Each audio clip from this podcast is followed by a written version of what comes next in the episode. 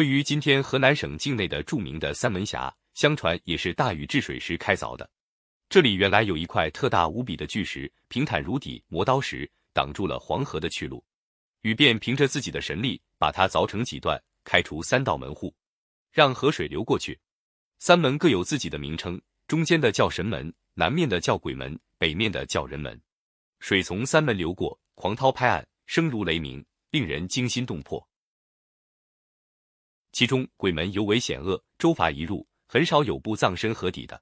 今天，在黄河的中流，仍旧巍然矗立着一根像大柱子似的山石，称为砥柱。据说就是禹凿三门时留下来的。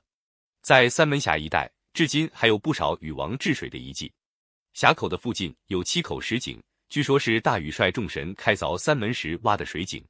在鬼门岛的上面，有两个比井口还大的圆坑，活像一双马蹄印，人们称之马蹄窝。据说是禹王开凿砥柱山，跃马过三门时，马的前蹄在鬼门岛上打了个滑儿，踏下这对蹄印。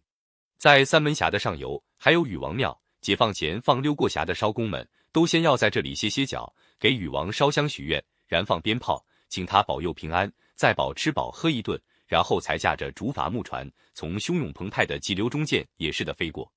能否侥幸渡过，或者船在岩头上撞个稀巴烂，只在眨眼之间。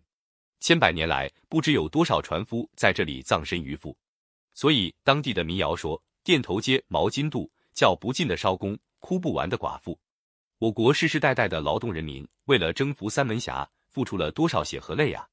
本篇据古籍中的材料及有关传说编写。名人都牧游名山记卷一云：“三门者，中曰神门，南曰鬼门，北曰人门。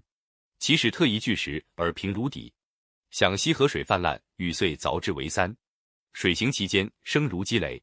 而鬼门有险恶，舟伐一入，先少有的脱。三门的形成本是由于自然力的作用，古人却用神话对它做了解释，因而更加令人神往。